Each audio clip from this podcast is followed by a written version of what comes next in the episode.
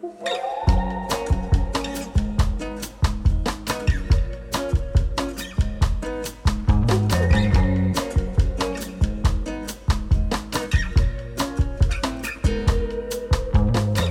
我是女王，欢迎收听《女王幸福掏心话》。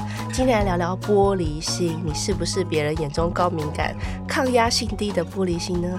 别人的一句话、做的一件小事情，只要不符合你的期待，就让你不满意，而且还会让你沮丧，甚至负面情绪爆发，整个人暴跳如雷。好像我们在现实生活中好像常常看到这样子的人哎。今天要来分享这本书呢，就是《躲在蚊子后面的大象》。那时候看到这个书名，我觉得哎，好酷哦。为什么大象可以躲在蚊子后面呢？对啊，为什么大象可以在蚊子后面呢？所以我就会觉得很好奇，想说，哎，蚊子跟大象到底代表了什么？这样子。那今天很高兴邀请到主编呢，来跟我们聊聊这本新书，来跟我们讲一下什么是蚊子，什么是大象呢？呃，各位听众朋友，大家好，我是这本书的主编。那大象跟蚊子这个概念，其实在就是人跟人的相处之间，其实蛮常见的。嗯，对。文字通常是反映着我们平常日常碰到的一些事情，好，有时候是一件小事，有时候别人没有回的讯息，或是乱丢的东西，或是一些状况。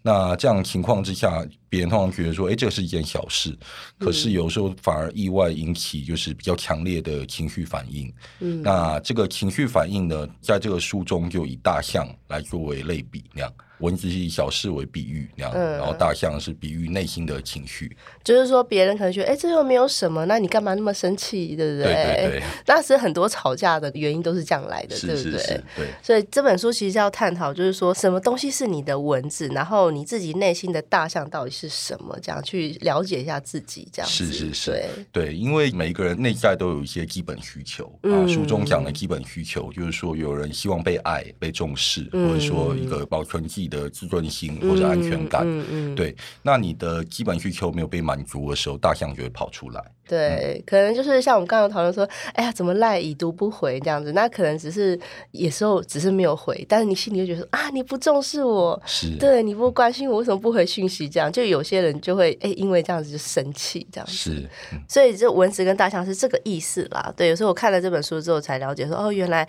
这个作者想要表达这个意思，那但是我们常常就是因为生活忙碌啊，或模仿父母的生活模式，自然而然就会忽略，没有察觉出这是造成我们生活中常常会有负面情绪的问题。因为我觉得负面情绪其实这是一件很重要的议题，耶，因为每个人都会有自己的负面情绪，你可能没有察觉到是什么这样子，对，所以呢，我觉得。我们要如何去踏出觉醒的这一步？就是说，了解自己的大象到底是什么？是。那有人讲过，就是发现问题是解决问题的第一步嘛？嗯。因为这本书里面其实有很多的篇幅是在于测验。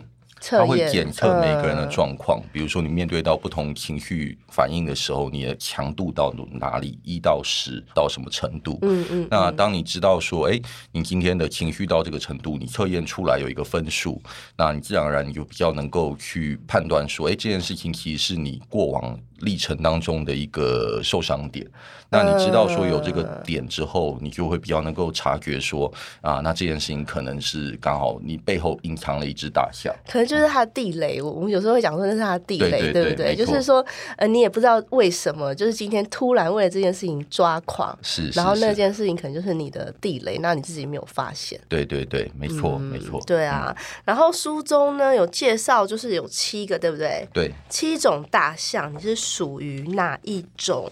里面有去分说你内心深处有什么需求没有被满足，然后可以分七种。然后我我认真看了一下，我觉得啊，我就是这种类型的大象，就是担心失去庇护型，为了避免冲突，所以要对他人设身处地，绝对不能惹别人生气。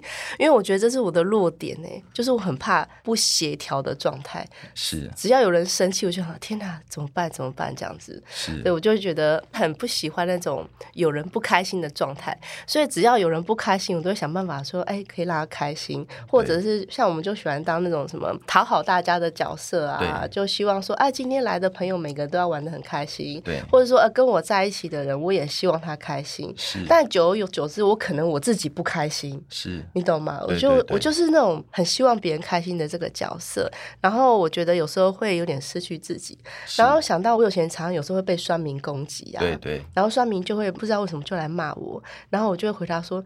嗯，你可以不要讨厌我吗？很弱，因为我就觉得说他到底为什么要不开心呢？我就很怕别人不开心，所以我后来发现这是我自己在人际关系各方面的一个弱点。对，所以我不要那么去在意别人这个想法，因为我们不能控制别人开不开心。说真的，对，所以我就觉得这个大象应该就是我自己是这样子的一个。是是是，嗯，那书里面是讲到说担心失去庇护型，有时候是说你成长过程当中有一个比较权威的长辈。好，比如说，这个长辈他不喜欢你有反抗。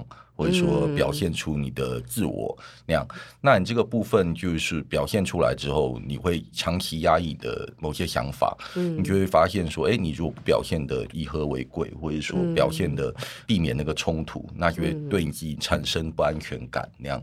那书面是以这个例子为例啦。那我是觉得说，像是台湾或是整个亚洲社会里面，其实就蛮普遍的，其实蛮多的，对对对，因为其实大家都是觉得说，哎，不要有冲突，对。对，就是什么家和万事兴，真的是这样。是是？那我有一个同事，他也是这样。他小时候的时候，他就是比如说父母吵架或怎么样，他就把自己关在房门里面。哦，因为不想要去面对吵架这一切，这样子。或是对，然后后来长大之后，他结婚了之后，然后她跟她老公有一些问题，然后我就说：“那你为什么不跟他讲？那样为什么不跟他吵？”那样他就说：“因为我不想跟他吵。”哎，我也是哎，我就是不会跟我老公吵架的人，因为我老公只要念我，我就想说算了算了，因为我很害怕吵架这件事情，是是是，所以我宁可不吵。对对对，宁可隐忍也不要吵。宁可想说算了算了，过去就算了。但是如果要我去面对冲突，我就我就不行，那样我就不行，我就会觉得很害怕这样子。那你说这七种啊，你觉得你们最常遇到是哪一种类型？其实这七种既然称为就是最常有的七种啊，嗯，应该说它每一种其实我们在生活当中。都可以找到一些范例啊，比如说你说害怕不受尊重型嘛，书面的举例就是说，哎，如果有一个人车子被 K 到了啊，别人态度变得很轻慢，他觉得哎，我又又没有怎么样，你干嘛那么生气？那样就觉得说，哎，不尊重我，那我心里就会觉得非常非常在意。那已读不回也是这一类吗？已读不回，那 就怕别人不尊重他这样子。其实已读不回后面还有其他的，但这个应该说大象这个东西，就是我们都会觉得说，我们可能。属于哪一种？但是这七种其实也可以同时存在你的内心当中。你可能有七种大象的。对，虽然我觉得七种都有的人，我觉得过得应该会很辛苦，应该会很辛苦。但是就是这本书存在 存在的意义那样。对，害怕不受尊重型，我觉得这种也蛮多的。尤其有些人就是好像你不理他，可是你可能也不是刻意不理他，是是，他就觉得哎，你没有跟我讲话，你没有关心我，你没有什么记住我的生日之类的。是是是，对那。通常他人冷淡，就会觉得说，哎，那感觉好像对我这个人整个人的否定。那有时候他人其实只是一个个案，就是说他可能当下情绪不好，或当下有别的原因，他在忙碌，他也不是故意不回你。对。但是你这个反应的时候，就会产让产生无限上纲，就会觉得说，哎，这个一定是针对我个人，哦，他一定是不重视我。可能他没有针对你，然后你觉得他针对你这样子，对，那这个就会成为一个引爆点，那样，对，就会变成吵架的爆炸点。是，嗯，还有什么类型你觉得很常遇到呢？对，那像无法划定界限型，这个也是很常见。没有界限，这个是无法 say no 这种状态吗？哎，对，就是你没有办法把他人跟自己的心理界限划分开来。嗯，对对对，因为其实成长过程当中，其实人我的心理界限划分开来，其实是很重要的一个点。量。对对对，因为你才有办法去确立自己，去尊重他人。那有些人是没有办法的那样。那遇到像这样的情况之下的时候，有时候你就会很容易受他人影响。他是一个比较容易心软嘛，还是说很容易被人家牵着走的这种个性？这样子其实也都会，对对对，因为你遇到这个情况的时候，嗯，其实通常你就没有办法保有自己的自主性啊、独立性。嗯，但你连自己的自主性都搞不清楚的时候，你自然而然讲不出你自己的需求，就比较没办法去照顾到自己的情绪。这样，哎，我觉得发现很多问的感情问题就是这一类型的，是就是什么遇到渣男，还是什么感情。情不顺，然后又被人家牵着走这样子这种感情问题好像很多都是这个类型 对。对还有像是可怜、缺爱、孤独型，这个是怎样呢？他是觉得自己没有人爱吗？像这样的类型的人，通常个性通常都是比较独立的。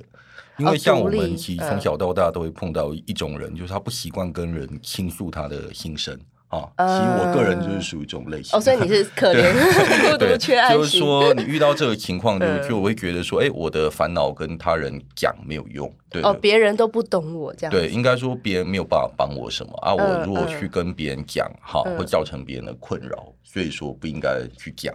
那自然而然就形成了这样的一个习惯。那这样会变封闭自己，因为你不会去跟人家分享。对，但是你对于嗯那个情感的需求还是在的，所以说还是会觉得孤独，还是会觉得孤单。嗯但是因为习惯的关系，所以说导致你就不会去，就是想要去分享它，那对就会变成是这个样子，就会觉得自己一个人就好这样子。对对对，就有的时候就会觉得是这样。那这种是一种自我保护啦，就是你会觉得说，哎，我这样子比较安全。那我如果跟他人讲，有可能造成就是呃进一步受到其他伤害，哈，或者说这个就是有的时候有些人成长历程当中，比如说他有被背叛过，哦，对哈。他比如跟人家讲了一件他内心的事情，然后被别人讲出去，对对对就这个秘密被讲出去，然后你心里就会很介意，产生一个阴影，对这辈子再也不跟别人讲秘密这样。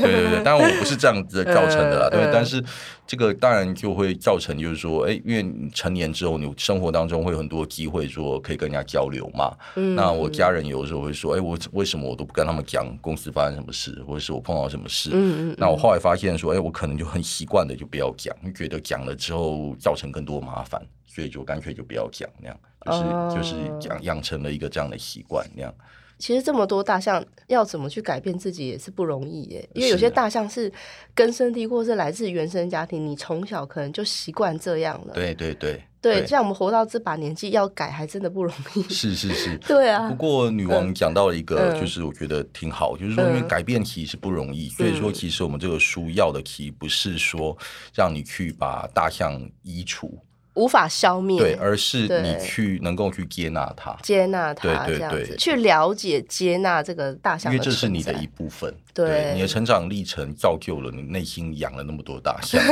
对对对。那因为其实你如果不去照顾它的时候，它就会在你不希望发生的情况之下爆发出来，嗯那有可能会伤害到你自己或是周围的人。所以说，这个书主要也是希望说，人在面对到极端情绪的时嗯候，比如说书里面举到的那个例子嘛，就是说，哎，你穿鞋，对，就是很很小的事情，穿了一双不合脚的鞋，对对对。对，然后就走了很多路，然后不小心别人踩到一脚，然后就对那个人发脾气，这样。是，那踩到一脚那个人可能觉得说，我只是轻轻踩到你一脚，他只是压死骆驼的最后一根稻草，对对，你为什么那么生气？但是对呃。于穿鞋的人来讲，他穿了一天啊，他觉得很累，脚磨了一天啊很，累。对他其实很不舒服那样。嗯，对对对，所以说其实关键就在于说，你将来在遇到像这样的情况，你发现你快爆发了，哦，嗯或者是你发现说他人快要踩到你的雷了，嗯啊，这个时候你要怎么样去做应对？这样，对啊，很多人会说夫妻吵架到底吵什么？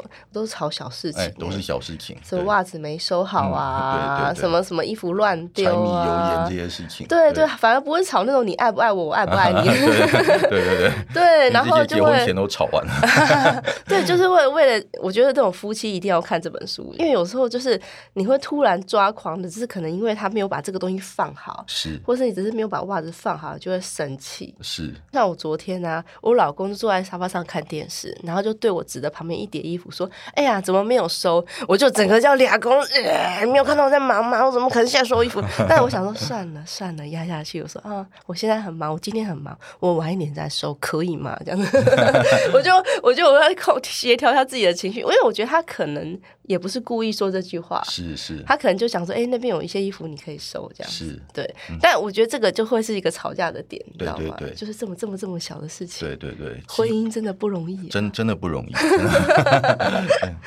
对啊，那你觉得还有什么事情，就是很容易变成一个文字，然后变成一个吵架的话题？最主要就是你觉得呃无所谓的事情哈，比如说他人很生气，但你觉得说你干嘛小题大做那样，哦，就是这样的感觉小题大做，因为你觉得不重，要，不代表对方心里也这么觉得要。对，对那书里面其实举到的那个丢袜子的事情就是这样子那样。嗯，他就是说，因为对太太来讲，就是说家就是她全世界，对，他的工作就是在就是维持家的整洁。对对，但先生对于就是维持整洁这件事丝毫不重视，对，那太太就会连结说，哎，那这件事情是不是其实你也不重视我？因为这个其实是我因为你不。爱我，所以袜子乱丢这样子。对我在意的事情 啊，你一点也不在意对的对对，你丝毫不在意我在意的事，就很多对，很多情况都是这样。对对对，然后所以说才会衍生成这样。当然，书里面有讲到更深层的啦，包括说这个太太本来是职业妇女、哦，嗯她本来其实是有自己的事业，后来结婚之后放弃事业之后投入家庭，嗯。但是后来那那个先生他本身他自己有工作，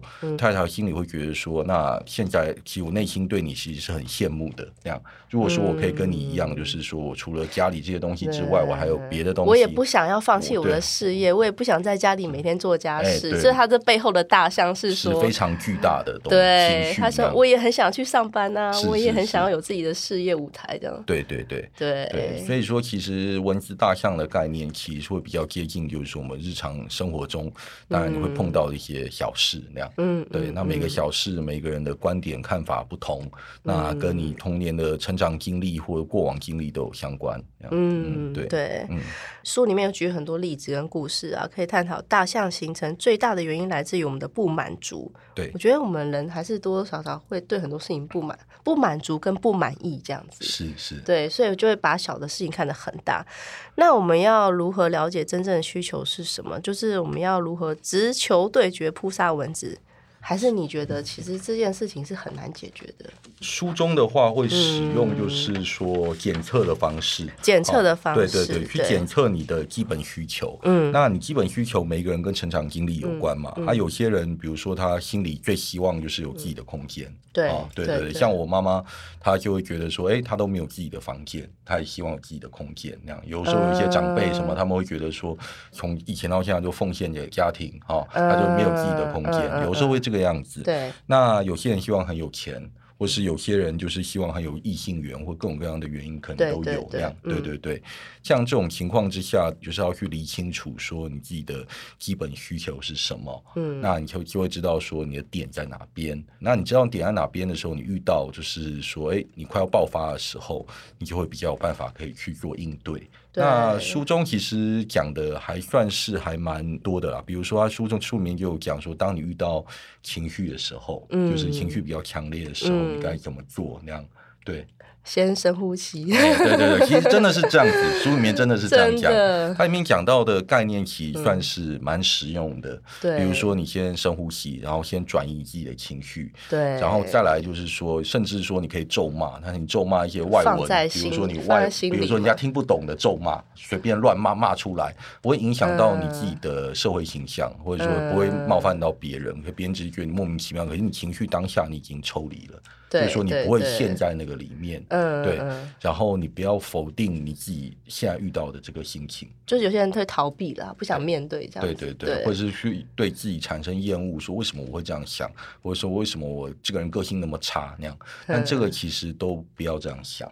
应该说都是要接纳，全然接纳自己的对，就是我个性就是差这样子。对 对对，我就是爱生气比较健康的。哎其实这样子可能活得比较快乐对，没错。对对嗯对对，嗯像像我自己啊，就有一个大前提，我常常在写文章，就想说，如果你要谈恋爱或者结婚啊，要吵架的话，就是你真的要吵，觉得不要说出那种伤人自尊的话。就是最后那句话那样。对，因为有时候你气话真的说出来，那是没有办法收回来的。是，是是是尤其像我们大家都这么大了，也不是小孩子，对所以我觉得这个部分，我觉得这个情绪的控管还蛮重要。是是是，对啊，嗯，嗯，不然那个话有时候就啊，就一刀就砍在他的身上这样。对对对对啊，好，然后这本书可以看到就有附赠七张可爱大象疗愈书卡，我看到好可爱哦。对对对，这个疗愈书卡，我们有特别请那个插画家来画了，很可爱对，就是说让它看起来，把它更形象化一些。你可以送给就你觉得是这个类型的人，我 说哎、我觉得你是这一型的，送你一张 大家可以去了解。因为我觉得现在的人真的是玻璃心，真的很多很多，而且我觉得不管是年轻人、小朋友也是小孩啊，或者是长辈，很多玻璃心也不很多很少啊多都是。这样子。对，所以大家还是要去找出自己到底为什么玻璃这个原因是对什么对对嗯。对啊！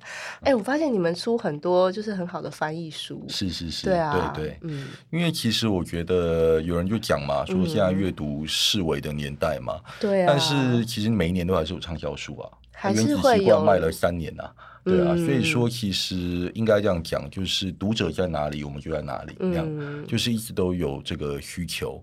那我们当然希望说可以满足读者的需求。嗯那大家都觉得说，哎，现在网络时代，那查资料那么方便，或者说，哎，你大家可以听 podcast，可以干嘛？不不一定要看书。但是书永远可以讲的最深入，就相对起来是这样子。对对对对，如果你需要讨论某些某些问题，或者说需要去思考某些问题，那看书是可以给你更多的反思，这样。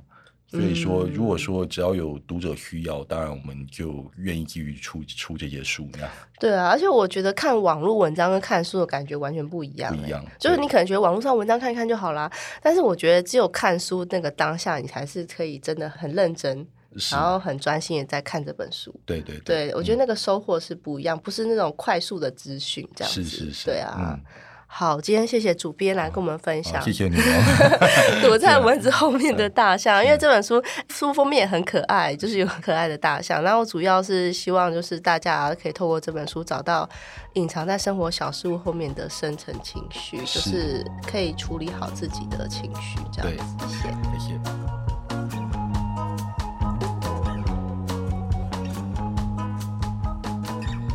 看完这本书《躲在蚊子后的大象》呢，就会知道每个情绪背后都有原因。通常我们会知道自己为什么沮丧，为什么生气，但有时候一些别人看起来无关紧要的小事，却像蚊子一样尖锐的口，刺进了我们的心灵深处，让我们大发雷霆，甚至沮丧、悲伤，我们也不知道原因。看起来像蚊子一样小的事情，背后的情绪却像大象一样大。我想很多人呢都有这样的感触跟经验吧。希望透过这本书，大家可以好好的了解自己是哪一种类型的人呢？你心中的大象是什么？你在意的点是什么？然后也不要去逃避自己的情绪问题哦。那希望大家透过这本书呢，可以找到自己内心中的大象，然后好好的面对它，然后处理它，然后接受它。欢迎大家跟着女王的脚步，即使路上遇到了各种阻碍，也可以勇敢的朝美好的未来迈进。让我们一起幸福好吗？